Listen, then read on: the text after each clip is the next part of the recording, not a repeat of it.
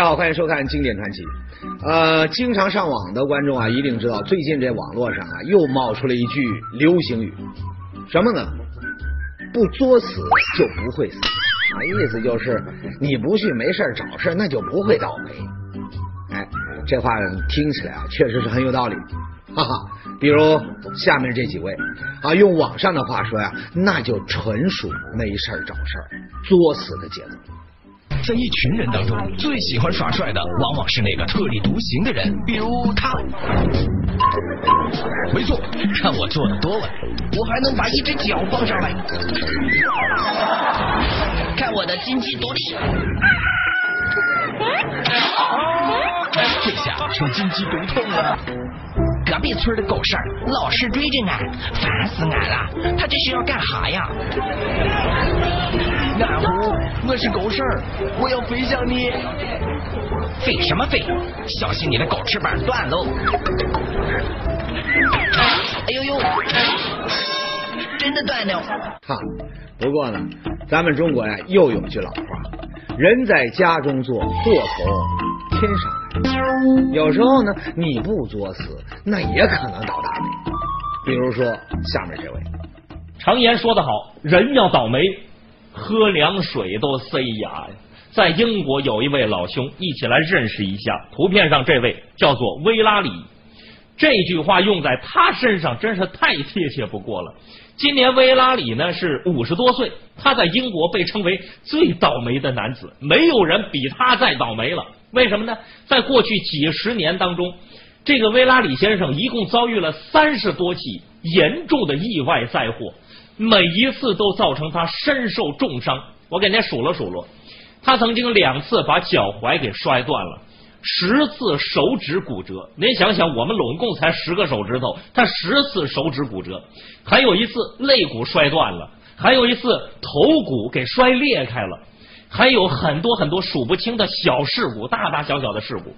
这个维拉里真的是太倒霉了，而导致他发生事故的原因呢？你说起来真是让人哭笑不得。比如说，被牛牛踢了一脚，结果骨头踢断了；被猫绊了一跤，摔摔伤了；然后踩在马铃薯上，一下滑了一跤；拿刀削棍子的时候，一不小心，噗嗤，把刀戳到自个儿肚子里头去了。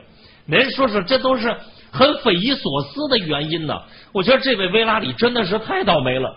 但是劝他一句啊，咱们中国有一句话叫做“否极泰来”，希望维拉里这前半辈子倒霉，把所有的霉全部倒掉，后半辈子时来运转，后面全都能够走好运吧。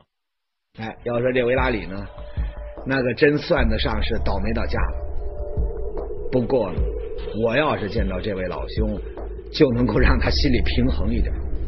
想开点吧，哥们儿啊！还有比您呐更倒霉的呢，在我们中国有个人可比你倒霉多了。那么，咱中国的这个人他又是怎么个倒霉法呢？听今天的故事。您现在看到的这位就是咱们今天故事的主人公，他叫刘清祥，是河南商丘虞城县人，今年呢四十七岁。那我要让您猜猜，这刘清祥是干啥的？您会怎么回答呢？这看样子和穿着打扮应该是个农民吧？哎，错了，您这么想啊，那实在是太小瞧他了。告诉您吧，人家可是咱们国家恢复高考后第一批大学生。早在一九七七年，十九岁的刘兴祥他就考进了河南师范学院。那个时候的大学生有多金贵，那就不用我说。那您要说了。这读过师范学院，那他应该是个老师吧？看着怎么一点都不像呢？难道是人不可貌相？哎，刘金祥呢曾经是个老师。那至于为什么要用“曾经”这个词儿，算了，哈哈，我还是从头给您说起吧。一九八一年，刘金祥大学毕业，被分配到商丘市一所重点中学当老师。当时呢，他是学校里面仅有的几个本科生之一。那加上教学表现好。很快呢就被单位啊列为重点培养对象，谁也没想到，就在他刚刚准备大展拳脚、干出一番事业来的时候，意外发生。一九八二年，在这个教院的学校上课，突然间刚才差点抽搐，太阳车子黑了，口都不摸，吃石头也不也不也不，见也不舌头，哎，到后来再再来。晕倒之后呢，刘庆祥马上就被同事送到了。可检查之后呢，医生却说呀，他的身体没啥问题，没问题。那一个二十几岁的小伙子怎么会突然就晕倒在了讲台上呢？不知道。反正后来啊，刘金祥在课堂上又晕倒过几次。啊，虽然每次都没啥大事，可把这学生那是吓得够呛。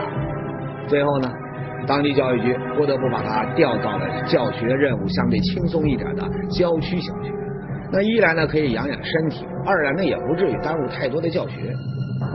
没想到工作轻松了，可这刘庆祥犯病的次数却多了些，犯病时的症状也越来越吓人。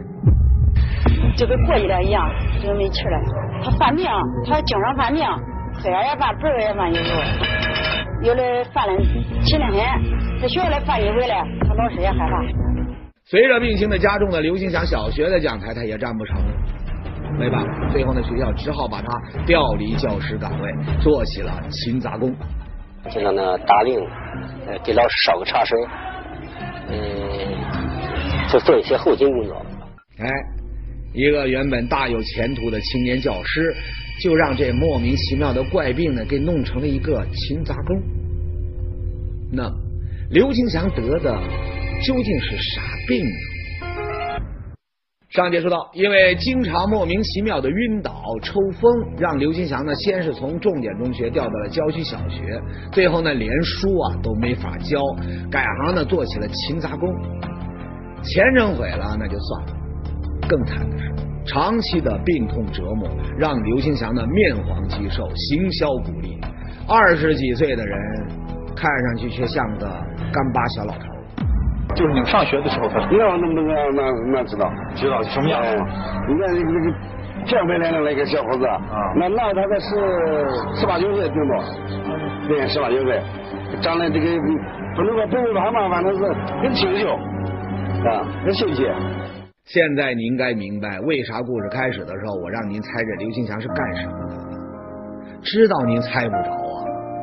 总之，几年下来，他身上没了半点年轻人的朝气，更没了一丝大学生的书卷气。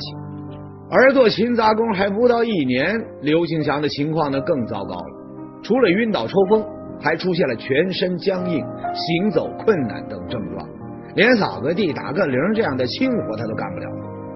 无奈之下呢，年纪轻轻的刘庆祥只能办理病退手续，回到了农村老家。那眼看好不容易培养出来的啊，寄托着全家人希望的小儿子，全村第一个大学生，他毕业没两年，他竟然成了一个什么都干不了的废人。刘金祥的爹妈呀，也被这残酷的现实给打倒了。不到三年，两位老人就先后去世，失去了父母的照顾，生活不能自理的刘金祥，日子就过得更惨。从这都是海来。莲花间一块一块的，这个再加上他比较瘦，反正骨瘦如柴。幸好呢，刘庆祥呢还有一个姐姐啊，一直都在尽自己的能力照顾弟弟。那虽然姐姐自己的日子也过得挺艰难，可每当看到刘庆祥可怜的样子，他就下决心呐，哪怕砸锅卖铁，也要把这弟弟的病根啊找出来，把病治好。不过，年纪大点的观众呢，应该还。上个世纪八十年代，农村人想进大城市看个病，那可不是一件容易的事儿。姐姐攒了好几年的钱呐，才终于把刘金祥呢送到了省城的一家大医院。那大医院能查出病根在哪吗？哎，了解了病史之后呢，医生就说了，从发病时的症状看呢，这刘金祥得的应该是癫痫。而一听这话呢，姐姐立马就说不可能。为什么呢？原来啊，刘金祥的刚刚发病那阵儿呢，当地的医生啊就怀疑过是癫痫，可治癫痫的药吃了好几年，他的病情也没半丝好转。于是呢，医院他又做了不少别的检查，最后呢，却没有发现别的毛病。那没办法，姐姐只好带着刘金祥回家了。时间一晃，那就过去了二十年。这二十年呢，本来是刘庆祥这辈人的黄金年代，刘兴强的大学同学呢，那都在自己的工作岗位上干得风生水起。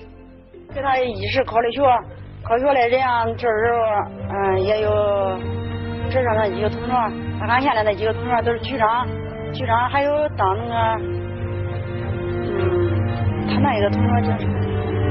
在在州当市长，当市科长，当市长，还有几个在当上来当校长呢。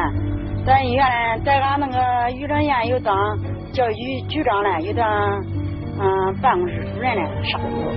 唯独刘兴祥，你别说事业了，离开了姐姐，他连吃口饱饭都成问题，只能在怪病的折磨中一天天的苦挨着日子。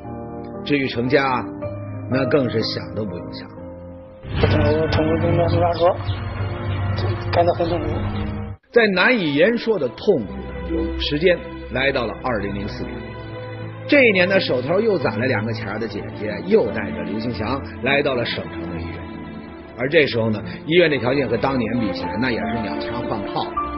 在先进仪器的帮助下，这次呢，医生从刘兴祥身上查出了毛病。什么呢？X 光扫描显示，在刘兴祥的脑袋里，赫然存在一个异物。我给他拍那个 X 光片，就是完整的正彩位片，透明的正彩位片。哎，这个异物的形状呢，更加确定。脑袋里有异物，那会是什么呢？那有人要说了，那还用问呢？那肯定是肿瘤啊！没错，一开始呢，医生的想法跟您一样。可是他们在反复查看、分析了好几遍之后，又推翻了这个想法。这东西。不会是肿瘤，肿瘤没有长成这个样子的。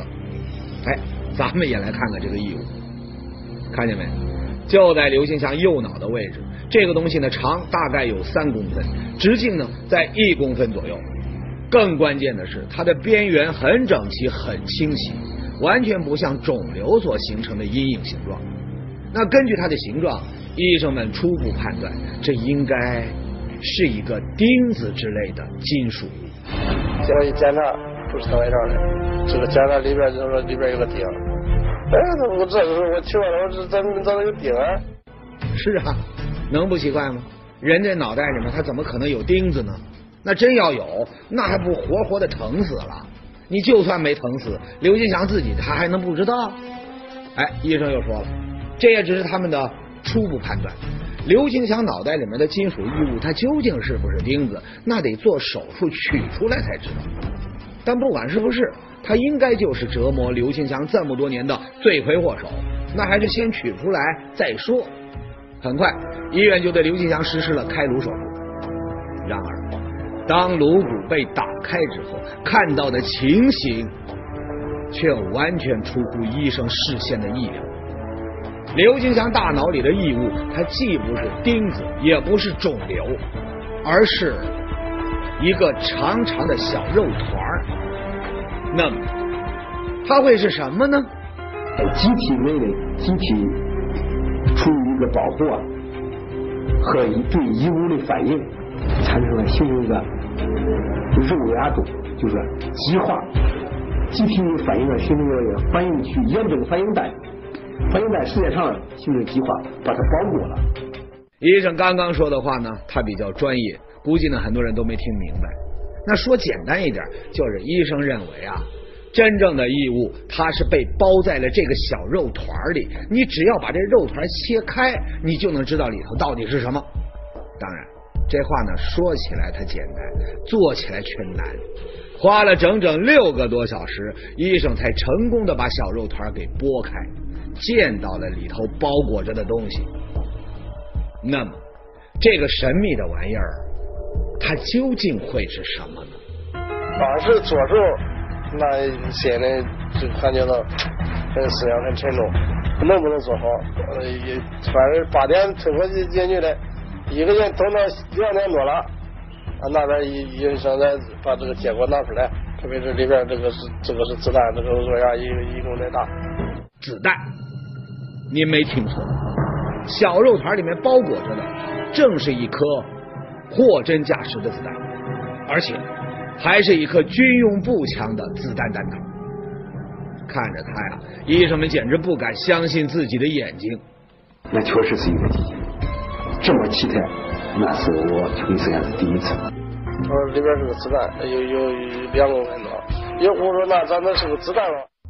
是啊，能不惊讶吗？是个人都知道，脑袋那是人身上最重要也最娇贵的部位，这儿要是挨上一枪，人基本上就玩完了。要不然您看这电影电视里面那些杀手，为了确保取人性命，他怎么都是一枪爆头呢？而且从刘金强脑袋里面取出来的这颗子弹，早已经是锈迹斑斑呢，说明他在脑袋里面待了不只是一天两天，那医生估计至少也在二十年以上啊。这么长的时间，刘金强他自己能不知道？这太不可思议了。所以，等刘金强手术醒过来之后，医生马上就把手术的结果呢告诉了他，想弄清楚这个子弹的来历。可是刘金强想了半天，说自己没当过兵，没打过仗，更别说受枪伤了。可是这子弹，那确确实实是从刘金强脑袋里面取出来的。难道说他是凭空从里面长出来的？上节说到，二零零四年，医生呢从刘金祥的脑袋里面取出了一颗锈迹斑斑的步枪子弹。那不用说，这就是让他几十年生不如死的罪魁祸首。刘金祥一直生活在太平盛世，你别说受枪伤了，他连枪都没摸过，那身体里面怎么会藏着颗子弹呢？接下来呢，医生只好扩大范围找线索。他们问刘金祥说：“你既然没受过枪伤，那头部有没有受过其他的伤害呢？”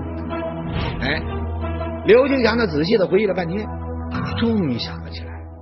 三十年前呢，他在师范学院念书的时候，头部呢还确实是受过一次重伤。当时刘金祥呢马上就要毕业了，每天呢都加班加点写论文啊，准备毕业考试。那么有一天下午，他看书时呢，觉得有点口渴，就准备啊弄点水喝。我带他回去，因为一看瓶，那瓶子没没没查，开瓶没查了。我掂着瓶去查查上查后方又前去其他的。这回来路上，其实挺开门走路不知道就什么，就觉得脑脑子一沉，为什么就是在在眼一花，早就早就早早就了。应该啥都不知道了。昏倒在地的刘兴祥后来呢被同学发现，并送到了校医院。一看满头是血的病人呢，校医院他不敢处理，直接呢就把他转到了市里的医院。而市医院接诊的大夫在问清了刘兴祥昏倒时的情况之后，很肯定的说，这是突发性脑溢血导致的休克。北关医院、上京市医院，啊，是吧？北关你是第一个名院，第一个名院治疗的那个医院不好的就是姓张的这个，啊对，姓张，那因为当时搁他院那个脑溢血治疗了也是，啊，嗯，他那咱发现那个口也有口，他说这口是这个摔到地以后抓到头割了。经过抢救和药物治疗，在昏迷了十九天之后，刘兴祥终于醒了过来。那醒过来的时候，他就看到自己的头啊被厚厚的纱布包裹着。那至于自己是怎么晕倒的，他是一点都记不起来了。那既然医生说是脑溢血，那肯定错不了啊。那不然自己好好的走在路上，怎么突然他就昏倒了呢？那么又经过了三个多月的治疗，刘金祥终于可以出院了。接下来呢，他顺利毕业啊，参加了工作，慢慢的也就把这事儿啊给忘了。直到后来一次次的发病，他也没把这事儿啊跟自己的病呢联系起来。那这事儿和刘兴祥大脑里边的那颗神秘子弹到底会不会有关系呢？为了找出答案，医院呢对刘庆祥的整个头部进行了仔细的检查。果然，在他头顶的左侧，医生呢发现了一个愈合多年的陈旧性伤口，伤口呢很小，但部队的弹药专家一看呢，他就说了，没错，这肯定是一个弹孔。当弹头进入人体以后，那么进去的孔是比较小，啊，出来的孔比较大，为什么呢？这个弹头在人体内部啊，高速旋转，就像一个电钻。通过对弹孔和子弹腐蚀程度的鉴定，各路专家还确定刘金祥头上弹孔的形成时间与子弹在脑内的停留时间完全一致，这也就意味着三十年前的那个傍晚，让刘金祥在打水路上昏倒的原因，根本不是什么突发性脑溢血，而是一颗突然击中他的子弹。这颗子弹呢，从刘金祥的右侧头顶钻进颅内，令他瞬间昏迷。那么，但并没有击穿头部，而是留在了脑袋里。而最让人感到不可思议的是，这颗子弹就像长了眼睛，它奇迹般的绕开了脑干、脑动脉等致命的部位，最后呢，稳稳的停在了大脑左前方颞叶的位置。一待呢，就是三十年。当然，这颗射进刘兴祥脑袋的子弹虽然没能要刘兴祥的命，可还是造成了严重的后果。他先是被当成脑溢血患者治疗了好几个月，阴差阳错的，竟然他也扛了过来。那一年之后呢，在他的刺激下，刘金祥他出现了癫痫症状，而之后的不恰当治疗，让他的神经系统和智力都受到了不可恢复的损害。根因的原因很多，就是各种各样的原因，比如说这个脑膜炎、外伤，那么脑袋里边长了个肿瘤，那么这些病灶，就是说脑袋里边有些病因病灶的话，就刺激周围的他一个刺激周围的正常的脑组织，我们这正常脑组织就放电。乱放电了，这个这个碱你查查。哦，这怎么回事啊？这这这么硬啊？这个碱，这这条碱这么些管，在咱们自然在这个在这个在这个层面，在在这个入管，你能摸这个这个挖坑这个。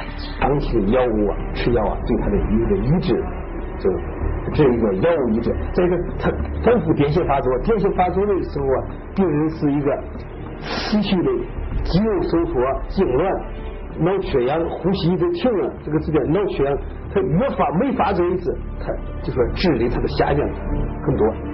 怪病的根源找到了，但事情远远还没有真相大白。三十年前，刘金祥他还是个学生，周边的人也都是学生，众目睽睽的校园里，谁会开枪打他？为了弄清楚子弹的来历，刘金祥的家人呢找到了师范局。虽然时隔多年。但学校表示，不管是当年还是现在，学校呢都没有枪支，更不可能出现枪击事件。那子弹是从天上掉下来的？哎，还真是。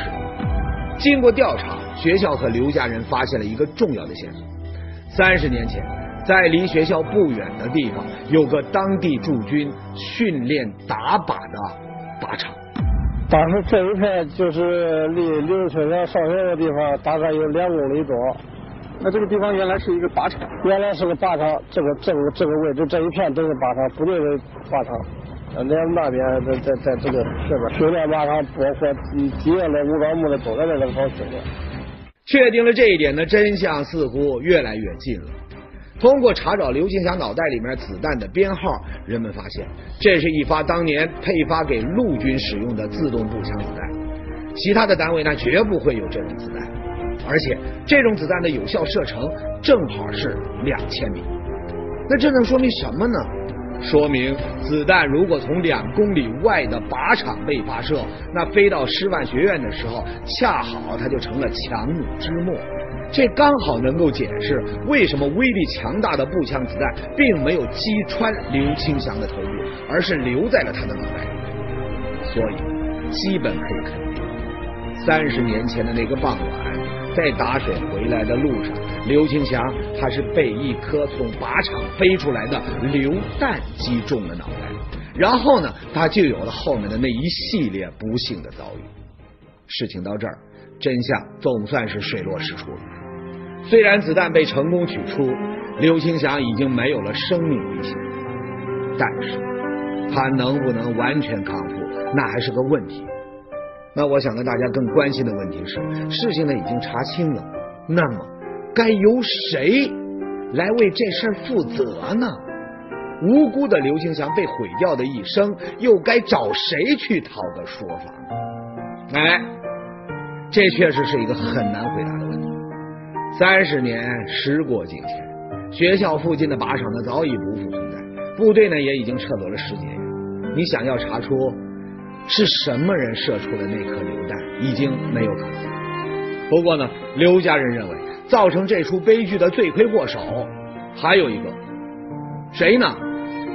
那就是没有仔细检查就给刘兴祥做出脑溢血诊断的那家医院。如果医院当时没有误诊，那子弹就能够及时的被取出来，自然那也就不会有后来刘兴祥长达三十年的人生悲剧。所以他们决定要为刘兴祥讨回一个公道。二零零五年十月。刘家人呢，把最初误诊的那家医院，还有他们认为该为惨剧负责的师范学院一起告上法庭，要求两家单位共同赔偿刘兴祥各项损失费五十万元。经过调查审理，二零零五年十二月，法院作出判决：第一被告造成误诊的那家医院赔偿原告刘兴祥二十二万八千二百四十七元；第二被告师范学院不存在过错。不承担赔偿责任。听说了刘兴祥的事情之后呢，他的大学同学纷纷前来探望。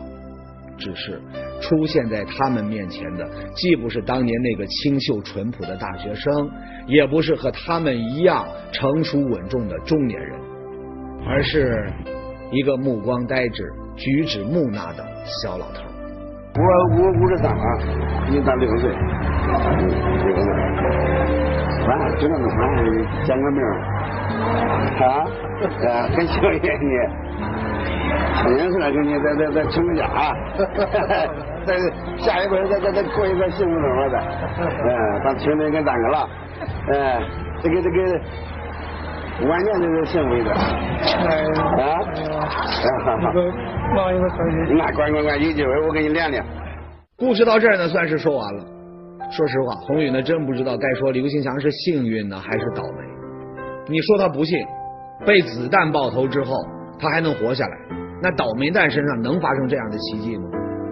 可说他是个幸运儿，你说人家没招谁没惹谁啊？一个原本前程光明的大学生，一辈子就这么毁了，事业、爱情、家庭，你几十万的赔偿款能弥补哪样？哎，算了，还是祝愿刘老师啊。真的能像他同学说的那样，有个幸福一点的晚年吧？